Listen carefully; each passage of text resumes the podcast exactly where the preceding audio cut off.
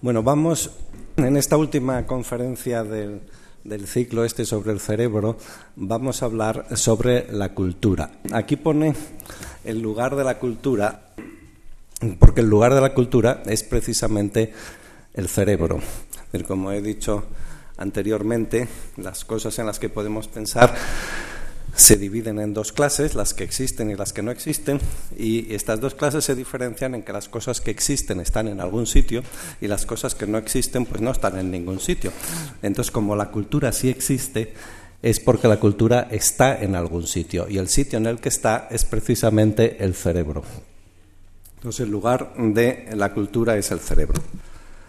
Bueno, antes de entrar en el tema, eh, como pura cosa etimológica, saben ustedes que la palabra cultura es una palabra latina y que durante, en fin, muchísimo tiempo, miles de años, la palabra cultura, el único significado que ha tenido es el significado de agricultura.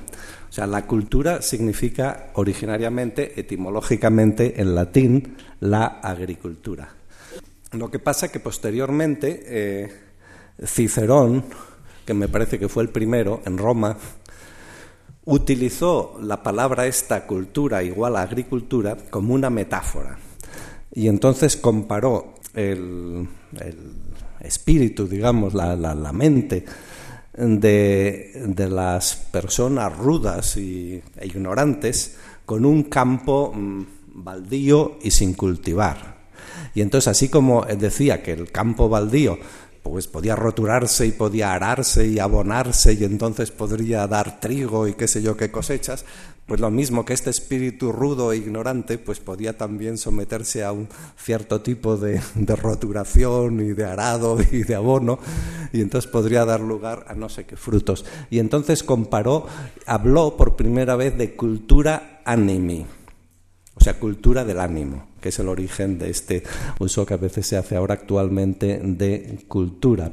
Más antiguos son los usos estos que nosotros en castellano también decimos la agricultura, la silvicultura, la piscicultura, todos estos sentidos están más eh, cerca del originario. Los otros vienen de este sentido, de la metáfora esta de la, de la cultura del ánimo. Y también otra observación inicial es que en fin, si tienen que ustedes que distinguir entre la noción vulgar de cultura, que, es la que usan los ministros de cultura y las instituciones culturales normalmente, de la noción científica o seria de cultura, que es la que usamos aquí, eh, en el sentido que según la noción vulgar de cultura, eh, pues solo serían cultura o fundamentalmente serían cultura, diríamos, los pasatiempos. Eh, prestigiosos y, elegantes, diríamos, cosas como la música, las exposiciones de pintura, eh, no sé, los poemas y cosas por el estilo, lo, cual obviamente es cultura, totalmente, pero no solo esas cosas son culturas, en el sentido científico, en el sentido que lo emplean los biólogos o lo emplean los antropólogos culturales, en el sentido que lo emplean los etnólogos o los prehistoriadores, la cultura no son solo esas cosas bonitas y prestigiosas y tal, sino que eh, la cultura pues es, eh, es, todo el tipo de cosas buenas o malas o, regulares que se, eh, digamos, se imitan o, se aprenden por aprendizaje. Y desde luego todos los prejuicios son cultura, el, no sé, pues el, el odio a no sé quién o el antisemitismo, lo que sea, pues también son cultura. Y también escultura, pues no sé, por ejemplo, el, drogarse con cualquier tipo de drogas o el hacer, o sea, hacer gimnasia, que es bueno para la salud, es cultura, eh, pero el, eh, el cada, cada fin de semana pues emborracharse en el botellón también es cultura, es decir, que cultura son todas estas cosas eh, que se transmiten no genéticamente, sino por aprendizaje social, por imitación a los demás. O sea que si nosotros, por en fin, oímos muchas veces la, la, no sé, la, novena sinfonía de Beethoven y nos ponemos nosotros mismos a cantar el coro de la novena y tal, eso es cultura. Eso es cultura, pero también si nosotros, eh, en fin, eh, metemos ruido, por ejemplo, pues eh, no sé, vamos el fin de semana, cogemos una moto y, le agujereamos el tubo de escape para meter más ruido, y vamos por ahí por las calles metiendo ruido, pues eso también es cultura.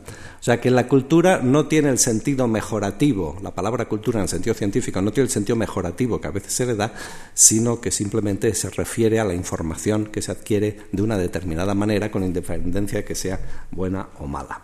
Bien.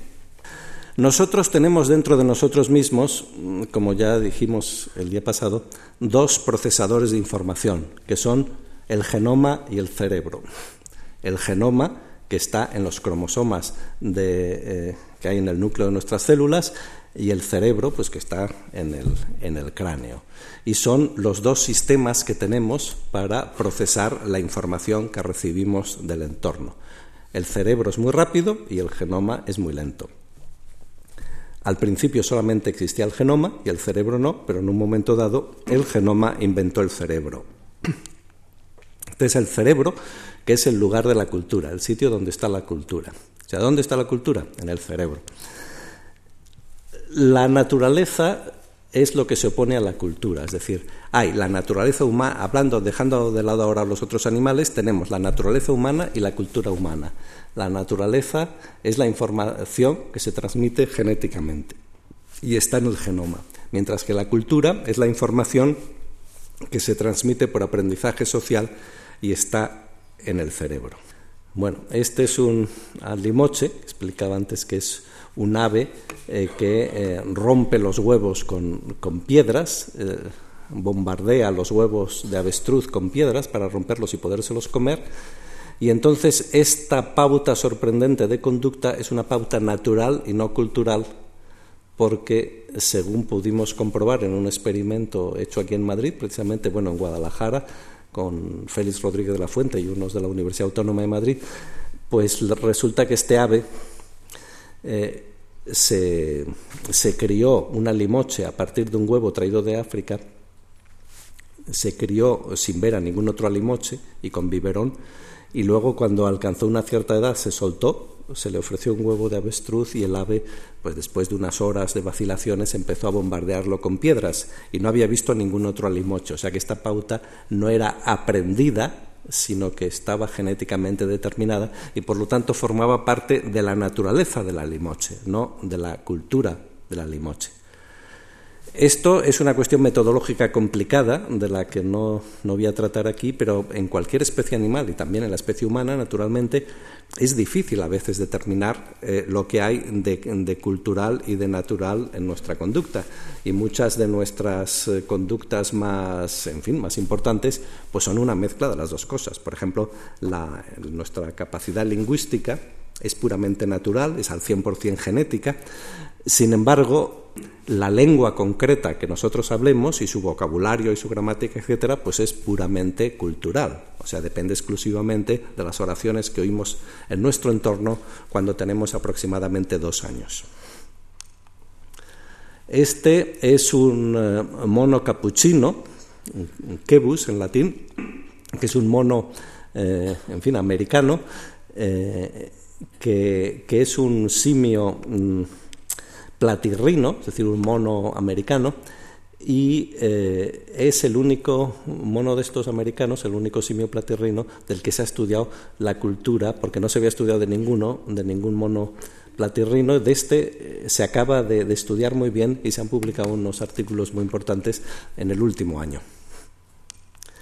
Estos son macacos eh, japoneses, macaca fuscata, que esto su cultura sí que está muy bien estudiada. O sea, la cultura de los macacos se conoce muy bien, mucho mejor que la mayoría de las culturas humanas, desde luego, por, la sencilla razón de que, como saben ustedes, bueno, eh, los, japoneses pues son, hay que reconocer que son gente muy, eh, muy concienzuda y muy trabajadora. Y, y, entonces en Japón el único primate que existe es este macaco, el macaca fuscata. Entonces, em, llevan mm, algo así como 45 años estudiándolo eh, con, todo detalle. Es decir, cada macaco tiene un nombre propio y tiene varios observadores de estos, varios primatólogos japoneses que van tomando notas y escribiendo lo que cada macaco hace, lo que descubre, quiénes le imitan, cómo se crean las tradiciones culturales, cómo se transmiten, y esto está muy bien investigado. Por ejemplo, hay una macaca que desgraciadamente se ha muerto, eh, que una hembra llamada Imo, que, se puede decir que era como la Einstein de los macacos, porque realmente había descubierto muchas cosas muy importantes que habían, se habían transmitido en, en, la población y los, los, primatólogos, los etólogos habían hecho experimentos, por ejemplo, echaban trigo a la arena y los macacos estaban hambrientos trataban de comerse este trigo, pues estaba mezclado con arena, no les gustaba, lo escupían, etcétera, y no sabían qué hacer. Y entonces esta Ima inventó el mismo procedimiento que usan los buscadores de oro para limpiar el oro, es decir, que con las manos cogía arena con granos de trigo, llevaba esa arena al agua, y entonces dejaba que la arena se escurriese y quedasen los granos encima. Y entonces mientras los demás pasaban hambre, esta Imo pues iba comiendo y estaba allí de buen color y de buen ver. Entonces las otras eh, amigas suyas empezaron a imitarla y, y, en fin, entonces los hijos de estas hembras y unos y otros, bueno, total, que al cabo de unos años pues todos lo sabían hacer y todos lo hacían. Y es muy curioso, se podría dar una conferencia entera muy bonita, valdría la pena, eh, sobre, por ejemplo, la cultura de los macacos, porque realmente interesantísima, se sabe muchísimo, sobre todo porque se conoce muy bien ahora. Y, eh, y estos animales son muy culturales. Y, por ejemplo, estos no son los de la isla de Koshima, que es la isla donde vivía Imo, estos son de otras zonas montañosas, donde en invierno hace mucho frío, y entonces un, un macaco, buen día, eh, se le ocurrió bañarse en, una de estas charcas que resulta que es una charca de aguas termales que sale agua caliente. Y entonces al macaco le gustó el agua caliente. Y entonces ya durante el invierno iba cada día allí a darse un bañito. Entonces pronto otros empezaron a imitarle y entonces al cabo de tres o cuatro años toda la población iba a sus baños termales allí y se pasaba eh, pues el invierno, pues, como ven ustedes, la mar de satisfecho tomando en esta especie de balneario eh, natural. Estos son tradiciones culturales. Estas no son cosas que estén en los genes de los macacos. Estos son cosas que a algún macaco se le ocurren y los otros le imitan y entonces se forman estas tradiciones que pasan de unos a otros. También han aprendido a jugar, a hacer pelotas de, nieve y a, jugar con ellas, etc. Bueno, aquí tenemos a un bonobo que está haciendo la pinza de precisión, pero no con la mano, sino con el pie. Aquí vemos al bonobo que está manejando eh, un palito para hacer una, cierta tarea eh, eh, con, y, se apoya en las manos y coge el palito con los pies con los únicos eh, los únicos eh, homínidos, los únicos primates capaces de, de, hacer la pinza de precisión con las manos somos los seres humanos, los Homo sapiens. Lo cual es una característica natural nuestra. Esto está en nuestros genes, pero esto nos permite eh, pues desarrollar multitud de actividades culturales. Claro, porque por ejemplo cosas como el escribir, como el pintar, como el esculpir, como el tocar el piano o tocar, en fin, el, violín o el violonchelo, cosas como eh, como, en fin, escribir a máquina, manejar el ordenador, eh, manejar todo tipo de herramientas, todo esto requiere la pinza de precisión. O sea, la pinza de precisión misma, esta, esta característica que yo tengo, que con la yema de mi dedo pulgar puedo tocar las, dedas, las yemas de los otros dedos, esto es una característica de la naturaleza humana, una de las cosas en las que nos distinguimos de los otros primates, y está dada en nuestros genes. Pero, ¿qué cosas, una vez que tenemos esta, esta capacidad genética, qué cosas hagamos con esta mano eh, capaz de la, eh, de la, pinza de precisión?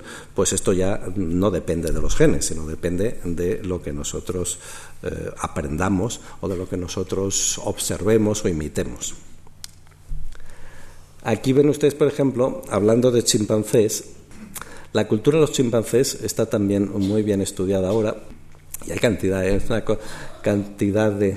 En los últimos, por ejemplo, tres años se han publicado algo así como 35 libros sobre la cultura de los chimpancés. Y, por ejemplo, la semana que viene todavía en Barcelona un congreso sobre la cultura de los chimpancés y tal. Es una cosa que está muy estudiada ahora.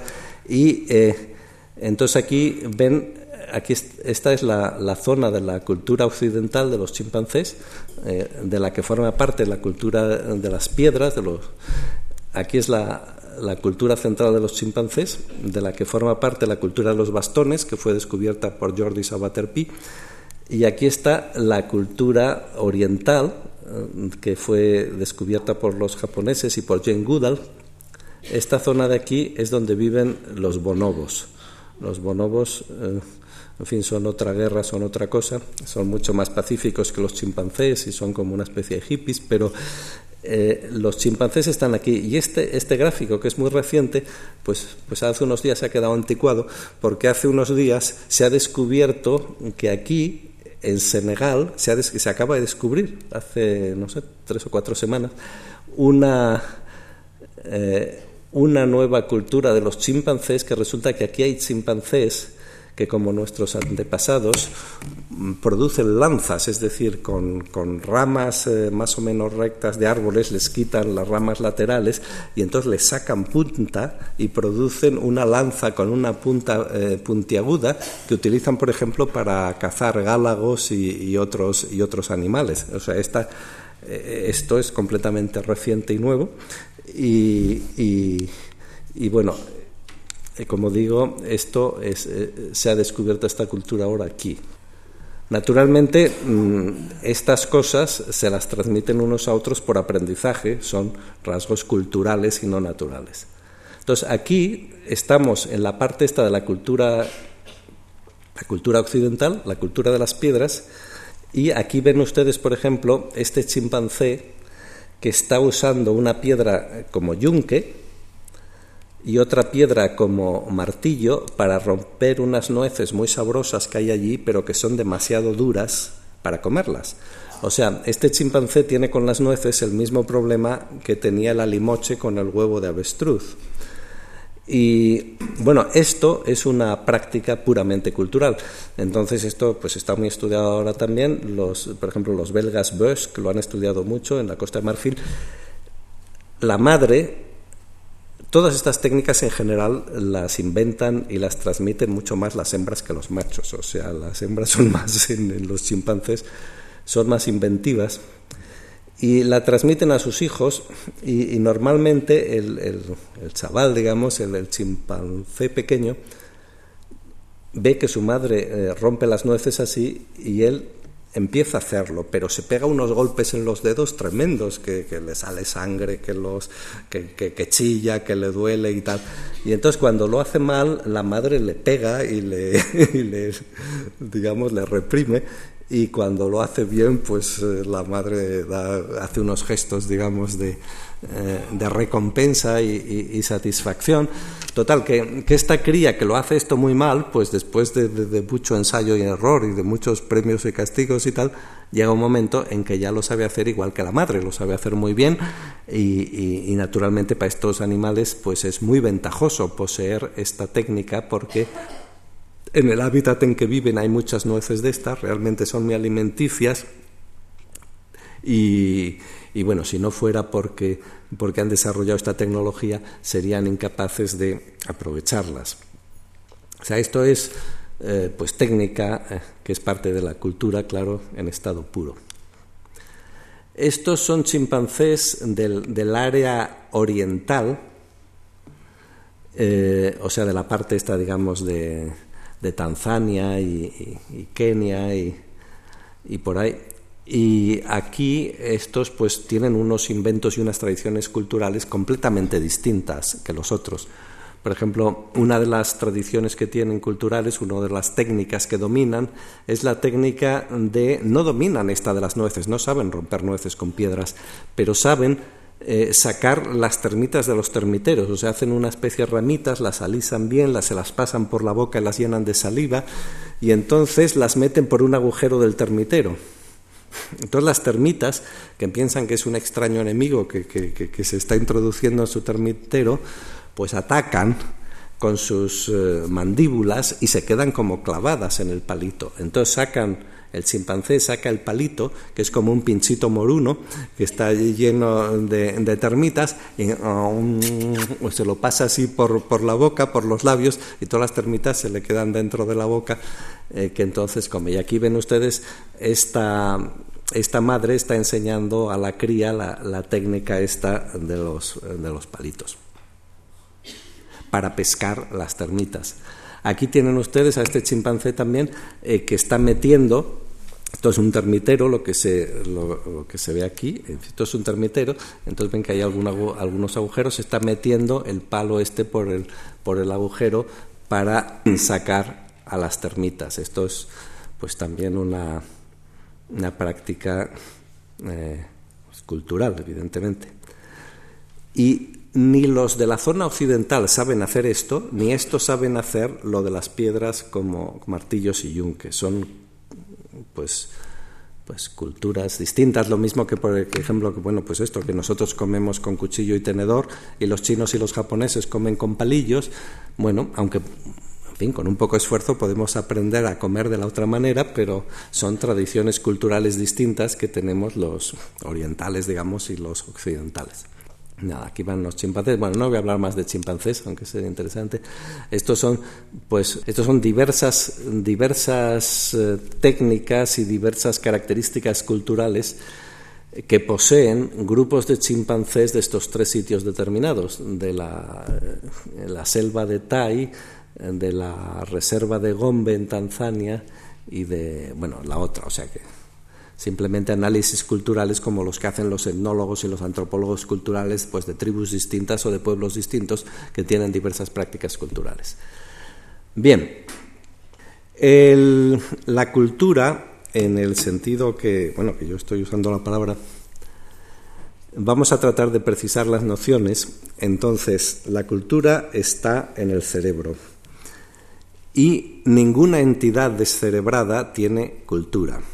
Sea, por ejemplo, mm, a pesar de la jerga esta confusa de los políticos y los periodistas y tal, no existe algo así como una cultura nacional, ni como una cultura de un pueblo, ni, la cultura del Islam o de la cristiandad o del proletariado, qué sé yo qué. No. La cultura está en el cerebro y todas estas entidades que acabo de mencionar tienen en común ser entidades descerebradas, es decir, entidades sin cerebro, o bien meras, eh, eh, digamos, resultantes estadísticas o, bueno, cosas por el estilo. Entonces, en un sentido estricto, solamente pueden tener cultura animales que tengan cerebro y además, en fin, un cerebro de un cierto desarrollo, pero no vamos a entrar en esto. Eh, vamos a introducir la palabra meme, que fue introducida por Richard Dawkins y que, pretende ser eh, la palabra equivalente a, eh, a, la palabra gen, que en inglés es gene porque mm, la, moderna, la actual teoría científica y antropológica y biológica y tal de la cultura, en, gran parte ha, ha ido siendo desarrollada en los últimos años en conexión eh, con eh, biólogos eh, que hacían genética de poblaciones. Quizá ya han oído ustedes hablar, por ejemplo, de, de Luca Cavalli Sforza, que es bueno, catedrático de genética de poblaciones en la Universidad de Stanford y que es bastante, en fin, bastante conocido. Por ejemplo, también le dieron Barcelona al premio internacional este que dan de 100.000 dólares, le dieron el... Eh, él es muy apreciado por los lingüistas porque ha hecho muchas investigaciones muy importantes acerca de la relación entre la difusión de los genes y la difusión de los rasgos lingüísticos. Y, bueno, y también muchos de, sus libros se han traducido ahora recientemente al castellano. En cualquier caso, en la genética, aparte de que toda la información genética es información transmitida, digamos, genéticamente por los genes, pues normalmente no la analizamos toda como una especie de todo eh, o nada sino que la dividimos en genes y cada gen es como un truco, como un trozo de información que se transmite. Entonces, para hacer análisis de culturales, pues viene bien también dividir las cosas muy grandes en, trozos más pequeños, eh, elementales, por lo menos elementales no en un sentido absoluto, pero sí en el contexto de una investigación. Y a estos trozos, bueno, pues una propuesta que hizo Richard Dawkins y que, ha tenido bastante éxito es, mm, por llamarlos de alguna manera, la denominación tradicional es llamarles, que, hacían, que tenían los antropólogos culturales, es llamarles rasgos culturales. Pasa que como la expresión rasgo cultural, cultural trait, resulta que era un poco larga, pues se ha ido últimamente prefiriendo esta de meme. Eh, que pretende medio rimar con gen, con gene, y que además recuerda memoria, mímesis, imitación y tal. Bueno, entonces sin entrar ahora en detalles, que no hay tiempo, mm, podemos considerar que estamos tratando de un contexto determinado sobre pues, prácticas de comer o cosas lingüísticas o de cosas de cualquier tipo de vestido y que las dividimos en trozos, en unidades a las que llamamos memes. Entonces, la cultura de un individuo humano X, en un momento determinado T, es el conjunto de los memes que están presentes en el cerebro de X en el momento T. Bueno, ¿por qué hablamos de, un individuo X? Porque solo un individuo tiene cerebro. ¿Y por qué eh, hablamos de un momento T? ¿No es un poco pedante esto? No es pedante porque los memes que hay en un cerebro varían de momento a momento. Es decir, que naturalmente pues un niño de, digamos, eh, que solamente tiene dos meses, pues prácticamente no tiene ningún meme, es, eh, y, luego va aprendiendo cosas, pero a lo largo de toda su vida, pues constantemente va aprendiendo cosas y va olvidando cosas y en cada momento va cambiando de gustos, va cambiando de ideologías, va cambiando, en fin, va conociendo a nuevas personas, va, va teniendo nuevas relaciones, nuevas experiencias, a lo mejor apreciaba mucho a alguien y pensaba que era su amigo y tal, luego piensa que este alguien, pues qué sé yo, le ha jugado una mala pasada y de amarlo pasa a odiarlo, en fin, todas estas cosas van variando. Y entonces esto significa que el cerebro de ese individuo no es una cosa estática como el genoma, porque el genoma es estático a nivel individual. O sea, nosotros nos morimos exactamente con los mismos genes con los que hemos nacido, que son los mismos que se produjeron en el momento de la fecundación. O sea, desde el momento de la fecundación hasta el momento de, los, de la muerte, el genoma no varía. Mientras que el, cerebro sí, el cerebro es una cosa que constantemente se está recableando, está, está transformándose, manteniendo la misma estructura cerebral, pero las conexiones estas entre, entre dendritas y eh, de unas neuronas, en fin, con otras, las sinapsis que van estableciendo unas neuronas con otras, esto va cambiando constantemente. Y son precisamente estas conexiones, estas sinapsis, las que van estableciendo pues nuevos memes. Lo que pasa es que conocemos mucho mejor el código genético que el código cerebral y sabemos mucho mejor cómo la información genética eh, se codifica en, la secuencia de, DNA, en la secuencia de bases, eh, eh, que cómo la información cultural se codifica en, estas pautas de conexiones neurales que en detalle todavía no lo, no lo conocemos prácticamente en absoluto. Bueno, entonces decimos que hablamos de un individuo que tiene un cerebro y hablamos de un momento determinado. Entonces, la cultura de este individuo en este momento es una noción científicamente bien definida. Es el conjunto de los memes que hay en su cerebro en ese momento.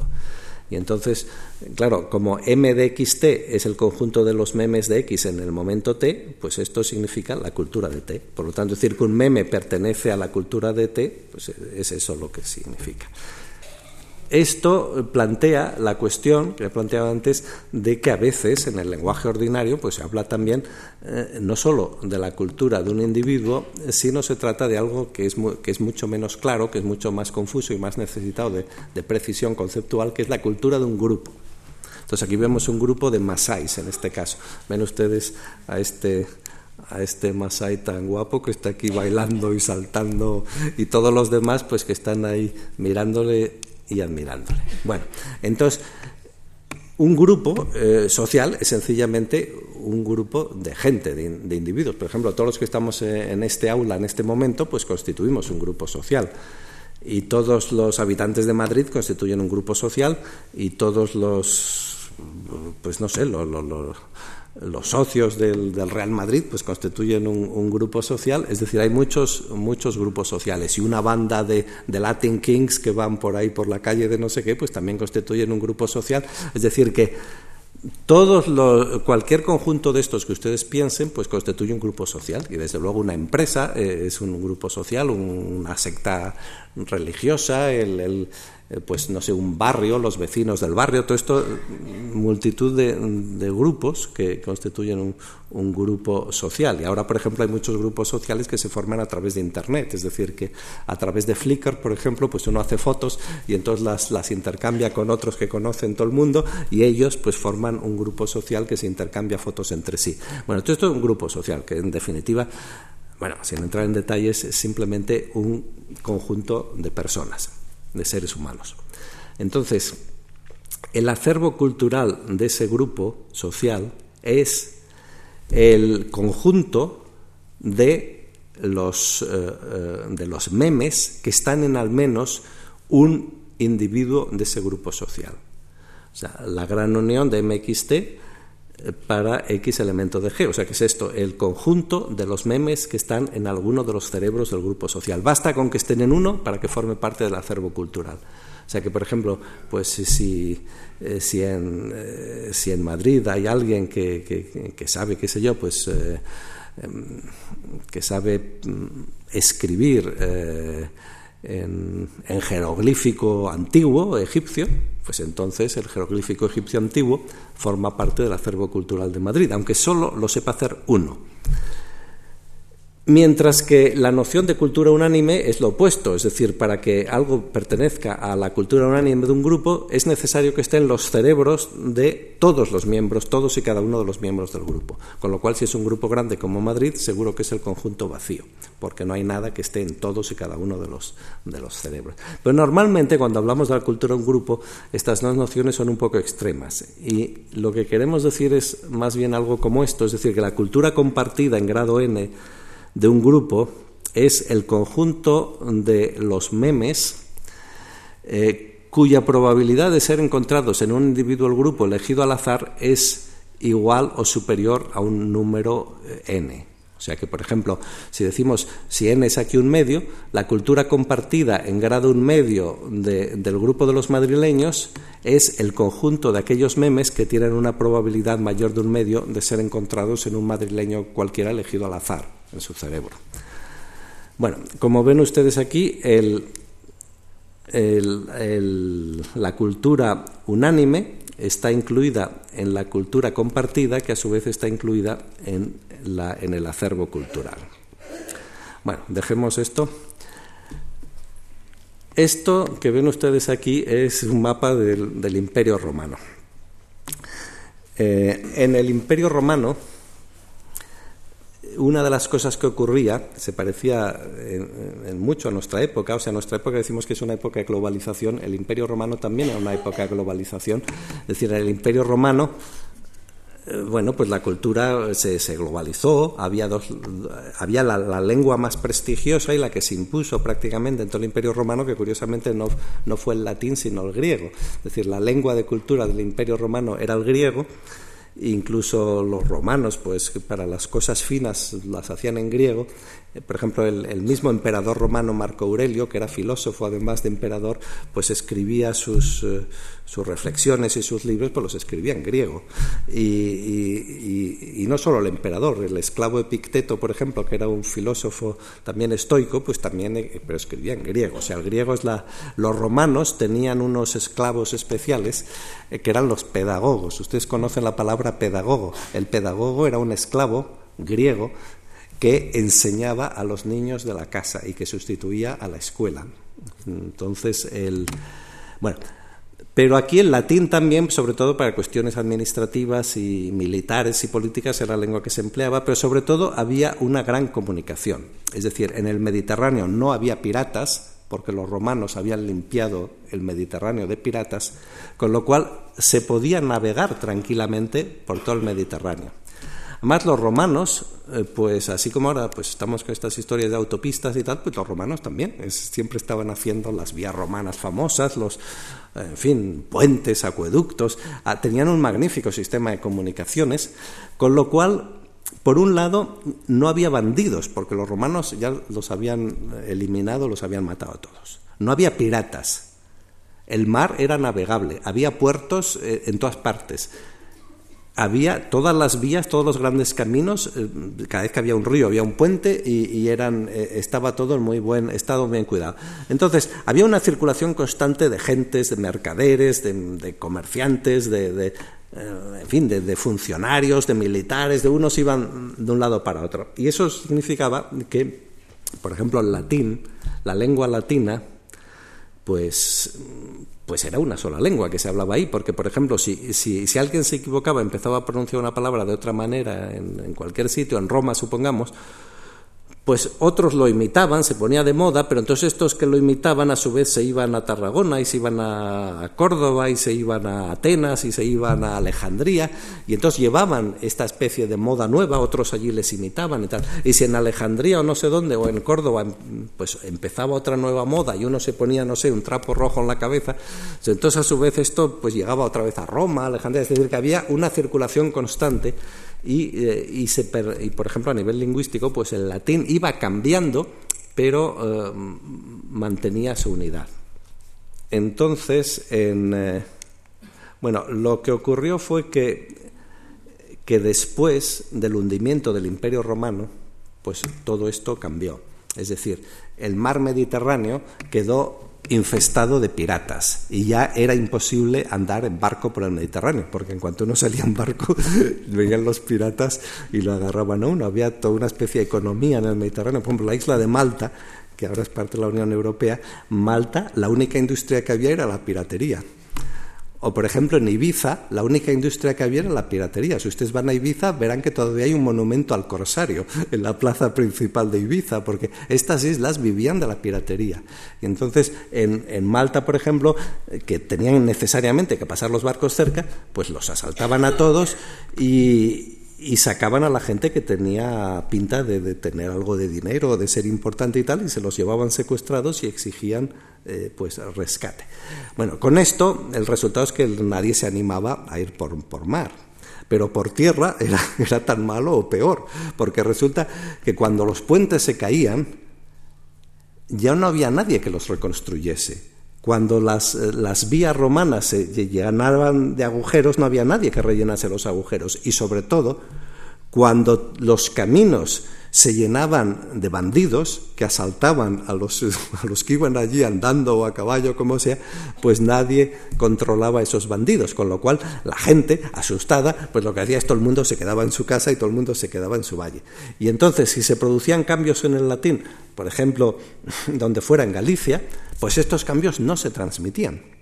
Nadie llevaba los cambios lingüísticos del latín de Galicia, pues Asturias, o de Asturias a Navarra, o de Navarra a tal, a Provenza, a la Lombardía, y así es como fueron surgiendo las diversas lenguas eh, románicas, que había muchas más que ahora, porque luego han sido artificialmente unificadas por por autoridades políticas, digamos, pero en principio pues había cada valle tenía su propio tipo de latín que no se unificaba con los otros. Lo mismo pasa en la evolución biológica. En la evolución biológica, cuando una población está en un sitio accesible y bien comunicado, entonces las mutaciones genéticas que se producen en unos animales se transmiten a los otros mediante cruzamientos, en fin, etcétera. Pero naturalmente cuando por alguna razón, incluso por un cataclismo geológico, que una parte de la población queda aislada en algo que no era antes una isla y ahora se transforma en una isla, todas las mutaciones genéticas que se producen en esa subpoblación ya no se transmiten. Y por lo tanto, una subpoblación empieza a acumular cambios que no recibe la otra subpoblación. Al cabo de varias generaciones se han transformado en dos especies distintas porque lo que les hace ser especies distintas es que ya los genes no circulan entre ellos, ya no se entrecruzan. Pues lo mismo pasa con las lenguas, las lenguas son como las especies y aquí también cuando hay comunicación, pues las lenguas eh, permanecen, digamos, estables, unidas, y cuando ya no hay comunicación, cuando viene el aislamiento, entonces eh, las diversas lenguas empiezan a dividirse en sublenguas cada vez más diferentes hasta que al final pues ya no se, bueno, pues no se entienden entre ellas. Un, un, hablante del latín en París, supongamos, pues eh, en el siglo I, eh, hablaba exactamente igual que un hablante del, del latín, pues, donde en fin, en Mérida, supongamos, hablaban igual, mientras que ahora no hablan igual. Ahora, si no lo aprenden de una manera específica en la escuela, ni el de París entiende al de Mérida, ni el de Mérida entiende al de París. Y por lo tanto, cuando tenemos dos dialectos del latín, eh, como son las lenguas románicas, que no se entienden entre ellos, pues decimos que son, que se han convertido ya en dos lenguas distintas. Bueno, entonces esto que estamos hablando ahora muestra la gran importancia que tienen las fuerzas de la evolución. O sea, tanto en biología como en la cultura hay una evolución. Las especies van evolucionando a lo largo del tiempo y las culturas, los contenidos culturales, van, las lenguas, por ejemplo, van evolucionando a lo largo del tiempo. Y esta evolución, pues, está, digamos, determinada por las fuerzas eh, de la evolución. O sea, por ejemplo, en física, en, mecánica, nosotros tenemos la descripción de los movimientos de los cuerpos móviles a lo que se llama la, la cinética o cinemática, es decir, la descripción de cómo se mueven los cuerpos sin entrar a explicar nada, y luego tenemos la dinámica, que explica los movimientos y los explica introduciendo fuerzas, fuerzas como la gravitación o como el electromagnetismo, la interacción nuclear fuerte, etc. Pues lo mismo, en la, en la teoría de la cultura, cuando estudiamos la evolución cultural, nosotros encontramos, por un lado, unos hechos, que son que los contenidos culturales van variando, que esto es el equivalente a los fósiles que encuentran, en, en fin, los, los paleontólogos, y luego esto hay que explicarlo, y para explicarlo se introducen fuerzas. Bueno, y algunas de las fuerzas también en estos casos, en cualquier caso en la cultura que estamos hablando ahora, eh, eh, algunas de las fuerzas son cosas tales como, por ejemplo, la libre elección de los individuos, la coerción o coacción, la, y desde luego la comunicación o el aislamiento. Y como digo, el aislamiento produce la fragmentación, mientras que la comunicación produce la convergencia. Por eso ahora que vivimos en una época de globalización, en una época de facilísima comunicación, tenemos comunicación en tiempo real, transmisión de, información e incluso transporte muy rápidamente, en, fin, en menos de 20 horas estamos en cualquier sitio del mundo, pues esto significa que ahora estamos no en una época de fragmentación cultural, sino al revés, en una época de convergencia cultural. Aquí tienen ustedes, pues, por ejemplo, algunas de las lenguas románicas en que eh, en el siglo, bueno, en los siglos estos posteriores a al colapso del Imperio Romano, pues se fueron transformando, se fue transformando en latín. Todas las lenguas románicas son latín mal hablado. Lo que pasa que el latín se puede hablar bien solo de una manera, pero se puede hablar mal de muchas maneras. Las diversas lenguas románicas son algunas de las muchas maneras de hablar mal latín. Bueno, en eh, claro, nuestra época eh, de, comunicación, eh, muy importante y muy fácil, pues es algo reciente. Es decir, hasta hace poco es difícil para, en fin, para el que no esté muy interesado por la historia, es difícil darse cuenta hoy en día de hasta qué punto el mundo estaba incomunicado. O sea, por ejemplo, piensen ustedes en un invento tan utilísimo y tan importantísimo como el invento de la rueda. Bueno, desde luego no se transmitió, no sé, a América, muchos sitios, pero es que piensen ustedes en dos zonas culturales tan cercanas, en dos países tan próximos como, eh, hablando en términos actuales, Irak y Egipto. En Irak, es decir, en Mesopotamia, la rueda se inventó pues mm, hace ahora unos 6.000 o 5.500 años. O sea, la rueda se inventó en cualquier caso y se tuvo, se usó muchísimo en toda Mesopotamia durante 2.000 años antes de que llegase a Egipto.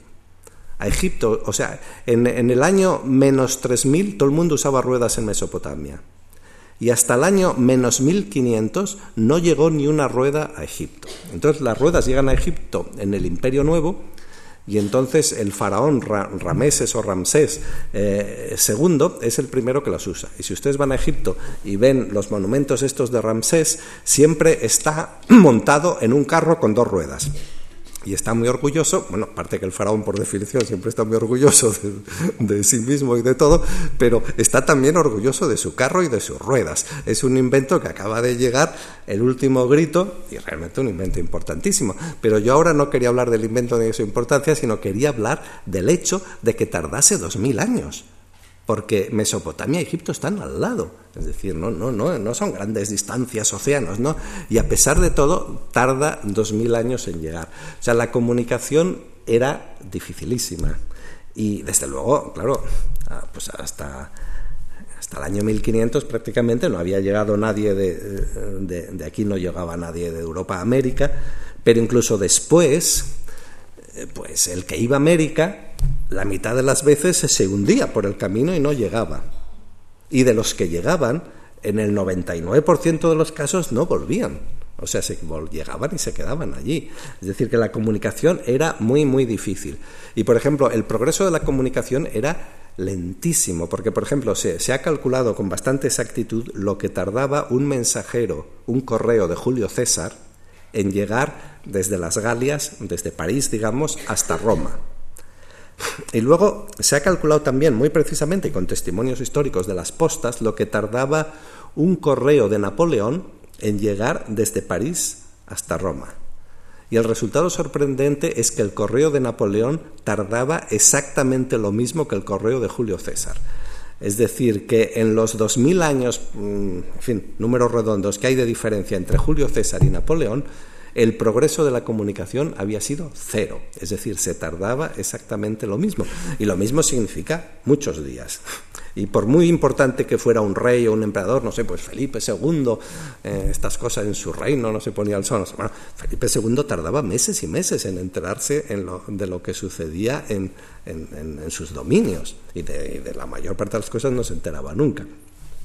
Entonces ahora, pues claro, el mundo este, eh, y, claro, aquí he puesto simplemente, voy a poner 20.000 objetos, pero en fin, una cosa típica de estas es que en 1963 se lanzó el primer satélite de comunicaciones que ahora tenemos el cielo lleno de satélites de comunicaciones y cuando hablamos por teléfono y tal, pues lo que decimos o bien va por unos cables submarinos o va por los, por los satélites estos y esto ha hecho que hayamos entrado en una fase de una comunicación tan rápida que ha producido una convergencia cultural eh, tremenda. Bueno, esto que ven ustedes son los, los, cables submarinos por los que pasa toda la comunicación de Internet y todo esto, por ejemplo, entre Europa y América, de Internet y de teléfonos y de, en fin, de todo lo que quieran. Bueno, entonces vamos a introducir otra noción noción de cultura virtual. Bueno, veo que ahí he dejado una cosa en inglés ahí abajo. La cultura virtual, eh, o sea, la cultura actual, la cultura real, es una pauta de conexiones neurales en el cerebro. Pero luego hay otra cosa, ah, no la había antes, no la había, pero ahora hay otra cosa. Bueno, de hecho ya empezó con el invento de la escritura, en Mesopotamia también, hace 6.000 años, eh, en fin, 5.000 o los que sean, eh, la posibilidad de poner información cultural, sacarla del cerebro y ponerla en un soporte externo artificial. Y entonces, claro, ya, por ejemplo, pues cuando la escritura se generalizó, mm, o sea, todavía antes, eh, por ejemplo, en la época de los griegos, la Ilíada o la Odisea era algo que estaba en el cerebro del rapsoda. O sea, la Ilíada o la Odisea no se escribía, sea, ustedes ahora pueden consultar una edición de clásicos gredos o lo que sea, la tienen por escrito, pero eso es nuevo. La Ilíada, había unas escuelas donde se aprendía de memoria y se tenía en el cerebro. Como ahora en, en el mundo hay, en fin, mil millones de musulmanes que van a la escuela y la escuela es la madrasa. Y en la madrasa prácticamente, en fin, con algunas excepciones, pero en la mayor parte de las madrasas solo existe una asignatura, que es aprender el Corán de memoria. Eso es lo único que se aprende en la escuela. Y entonces el, Aprender el coral de memoria, pues aprende así, con unos movimientos sincopados de cabeza y, repitiéndolo una y otra vez y otra vez y otra vez. Pero luego los, que salen de allí, de hecho, saben el Corán de memoria. No necesitan leer el, Corán porque lo tienen en su cerebro. Eso es cultura actual. Pero también hay la posibilidad, que nosotros explotamos, en fin, muchísimo, de esa información ponerla entonces en un soporte artificial, ponerla en un libro, por ejemplo, o ponerla en un disco, o ponerla en un CD o en un DVD o en una base de datos o qué sé yo, lo que ustedes quieran. Entonces esa cultura virtual. Y esto ya empezó a usarse mucho incluso en la Edad Media, por ejemplo, eh, eh, Santo Tomás de Aquino, pues eh, escribió un mamotreto tremendo que era la, la, Suma Teológica en no sé cuántos tomos gordísimos. El tío allí pues escribía, escribía, escribía.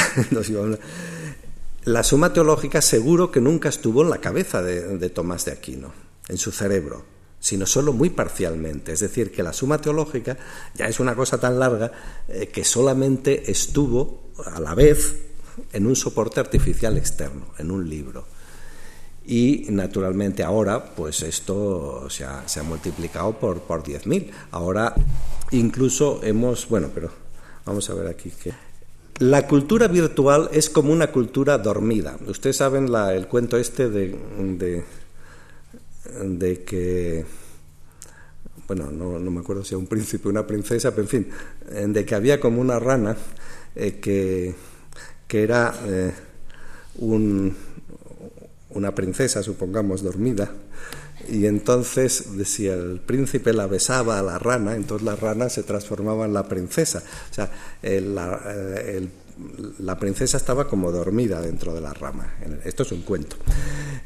Lo que es verdad es que la, la cultura virtual está como dormida en un soporte, por eso se llama virtual, o sea, está solo potencialmente y se actualiza, resucita, cuando eh, cuando digamos un cerebro interacciona con ella. O sea que, por ejemplo, nosotros, pues la podemos tener una sinfonía en un CD y ahí está. Y entonces en el momento que, que, hacemos sonar el CD, pues nuestro cerebro actualiza la sinfonía o en el momento que nosotros lo tocamos, lo mismo un libro, en el momento que lo leemos y lo mismo, pues por ejemplo ahora hay muchísima información en Internet que nunca nadie ha mirado. La mayor parte de la información que hay en Internet, curiosamente, no la ha mirado nunca nadie. Es decir, si ustedes miran las estadísticas del número de visitas que tienen las páginas web en Internet, la mayoría de las páginas web tienen cero visitas. O sea, se, ponen y no las visita nadie. Y, entonces, claro, hay algunas que las visitan eh, eh, cientos de millones de personas, pero eh, hay muchísima cultura virtual que está ahí, como, bueno, como las bibliotecas, los libros. en España, sin ir más lejos, aparte de los libros que, publican las editoriales comerciales y que se leen más o menos, todas las instituciones públicas, y ahí la tira, publican muchísimos libros. De hecho, en España la mayor parte de los libros que se publican los publican las instituciones estas públicas y semipúblicas y son libros que, que, no se leen nunca normalmente, o sea, son libros que ya ni se encuentran, están, se regalan unos pocos, luego se ponen los sótanos donde se los van comiendo las ratas y tal, y, y este es el destino de estos libros, es decir, que la cultura virtual pues, pues muchas veces se muere, y lo mismo en la antigüedad, de las obras que se escribieron en la antigüedad, pues han sobrevivido unas pocas, o sea, las obras antiguas que existen ahora, las obras que conocemos, pues son en fin, eh, como suele decir Emilio Lledó, como los, los restos de, un naufragio, ¿no? Es decir, había muchas cosas, se han hundido y han quedado un par de, cosas ahí. No sabemos si las otras eran mejores o peores o los mismos, se han perdido, porque se han dejado de copiar y entonces se han perdido. O sea que la cultura virtual se transforma en cultura actual cuando un cerebro interacciona con el soporte eh, externo que la contiene. Bueno, aquí tienen ustedes la enciclopedia británica. Esto no es publicidad de la enciclopedia británica, sino sencillamente esto es el tipo de soporte externo, en este caso no especialmente moderno, pero naturalmente esto nunca ha existido en el cerebro de un individuo. Una cosa como la enciclopedia británica solamente ha existido así, en forma de un conjunto de libros, ha existido en papel. Y ningún cerebro ha interaccionado a la vez con la enciclopedia británica. la persona que tiene la enciclopedia británica en su casa o que la consulta en la biblioteca, lo que hace es que, mira unas páginas, que un par de páginas que le interesan de algo que está buscando, y esas páginas que son cultura virtual, mediante su lectura y búsqueda, se transforman en su cerebro en cultura actual, establecen inmediatamente las conexiones neurales que constituyen cultura actual. Bueno, bueno, aquí esto esto pasa por... Bueno, sencillamente la, globalización, ahora vivimos en un momento de, globalización que cuando se habla de globalización a veces la gente piensa sobre todo en la economía, lo cual es cierto, porque la economía es parte de la cultura, pero la economía es solo una parte de la cultura. La globalización es básicamente un fenómeno cultural, es un fenómeno de convergencia cultural que es una consecuencia o un resultado del fenómeno previo del progreso en la comunicación y el transporte. Como vivimos en una época en que la comunicación y el transporte se han incrementado, la facilidad y la velocidad a la que se producen se ha incrementado muchísimo, entonces ya no existen estos ámbitos culturales aislados que existían y entonces pues las, culturas se transforman y los y los misioneros llevan al cristianismo a no sé dónde, y los actores de Hollywood se hacen budistas, y los unos se hacen no sé qué, las, las modas van por... En Japón actualmente pues se venden muchos más discos de, Beethoven cada año, por ejemplo, que en Alemania. En, eh, bueno, pues eh, China se, se, se, está convirtiendo en la, en la fábrica del mundo. Cuando ustedes van a, no sé, a, la selva amazónica, a, se encuentran unos indios allí que van con el machete por la trocha y entonces entonces les, les ofrecen venderles un machete de no sé qué, si se lo miran y tal, pues en el machete pone Made in China, siempre una cosa de estas, porque, porque ahora pues todo es, todos los ordenadores americanos pues están hechos en China, los programas crecientemente, cuando llamamos por teléfono a, cualquier servicio de estos de, de consulta telefónica que creemos que nos están respondiendo no sé desde dónde, desde la Onda, pues, pues nos, estaban, nos están respondiendo desde Marruecos y crecientemente desde la India. Y, bueno, todo esto eh, está, mm, es un fenómeno universal que, que, hay muy pocas cosas que se resistan a este fenómeno de la globalización cultural. Y curiosamente, la que más se resiste a la globalización cultural y la que ignora totalmente la facilidad de comunicación y de transporte es la política. O sea, la política obviamente es el aspecto más anacrónico y más obsoleto y más anticuado de la cultura actual. O sea, la, política realmente es una cuestión de dinosaurios. O sea, en los diversos países del mundo, incluso en Francia, ahora estas elecciones, en Francia la gente a los políticos estos de los partidos les llama, eh, los, en fin, los, los, dinosaurios. Y en, México también, aquellos del los dinosaurios. Es decir, que la idea verdadera es que los políticos son realmente dinosaurios. O sea, son unas especies que, que, ya se han extinguido, pero que siguen perviviendo. Y entonces, claro, mientras las empresas ahora son multinacionales, han desaparecido los congresos científicos nacionales. Ahora todos los congresos científicos son internacionales, las revistas científicas son internacionales, la moda es internacional, la, la, música clásica, la música rock, lo que, lo que ustedes quieran. Todos, todo es mundial ahora excepto la política, que sigue siendo exclusivamente eh, tribal, exclusivamente nacional, sigue habiendo las fronteras, los no sé qué, las y, y esto, pues, pues es un. Bueno, esto naturalmente cambiará, pero uno de los problemas del mundo actual es una falta de diseño de nuestra cultura política, que aunque todo lo hemos ido globalizando y, todos estos problemas, la inmigración, de lo que ustedes quieran, y sin embargo, la política, eh, pues sigue sin, sin enterarse y sigue, pues no sé, en la época de Napoleón, por ponerlo muy favorablemente. Bueno, aquí tienen ustedes, ustedes unos chinos en la época de, las guerras del opio, que están tomando, lo que están haciendo es fumando opio, los ven ahí tumbados por ahí fumando opio. China estaba cerrada al mundo hasta mediados del siglo XIX. Y entonces, en, un, en ese momento, los holandeses y los ingleses trataron de vender, eh, pues, eh, en fin, empezaron a vender cantidades crecientes de opio en China, porque los chinos fumaban opio y querían. Y en un momento dado, el gobierno chino, pues, eh, se lo prohibió. China estaba completamente cerrada, en un país aislado entonces los ingleses y estos intervinieron para que abriesen el puerto de Hong Kong y algún otro al, comercio este del opio. Bueno, total que, mm, sin entrar ahora en la historia del asunto, eh, China eh, pues se abrió al mundo y entonces pues se transformó. Esto es China ahora, como ven ustedes. Esto es, por ejemplo, en, en, Shanghai, ya es otro, otro mundo. O sea, China en este sentido es un país tan occidental como cualquier otro. Esto es en Japón. En Japón habían ido unos misioneros, bueno, Japón habían ido unos misioneros, entre otros San Francisco Javier, en el siglo XVI. Y entonces, bueno, había habido una especie de reacción en contra y Japón se cerró completamente a finales, eh, en el siglo XVI, en la segunda mitad. Entonces, en Japón impusieron unas leyes draconianas que decían, ley número uno, cualquier extranjero que llegue a Japón no se le harán preguntas, sino que será decapitado inmediatamente allí donde se le encuentre. Ley número dos, cualquier japonés que pretenda abandonar el país será decapitado en, donde, en el momento que se le encuentre. Y ley número tres, si a pesar de todo algún japonés logra salir de Japón, no se le permitirá nunca que vuelva y si a pesar de todo vuelve será decapitado inmediatamente in situ.